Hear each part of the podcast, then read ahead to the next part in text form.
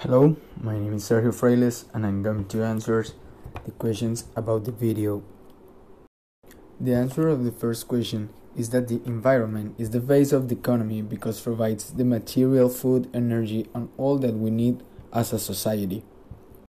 The first question is How is the documentary showing economy and environment relationship? The question number two is What is the definition of sustainability? The answer of the question number two is the ability of a system or process to endure over a period of time. The question number three is What is mentioned about the supply chain on the video? In the video, they mention that the supply chains are more important because if a company wants to be more efficient, every part of the supply chain has to optimize better in installation and they will be more productive. The question number four is What is or are the solutions proposed in the documentary?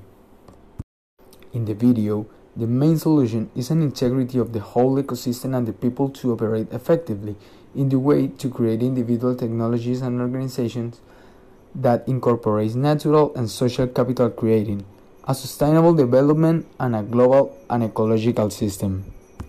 The question number 5 is What is a sustainable organization? The video said that are organizations that can evolve over time. They don't just develop on the micro level of the parts changing, but they are also able to successfully change on the macro level, allowing for the whole system to change. This is too important in this new world.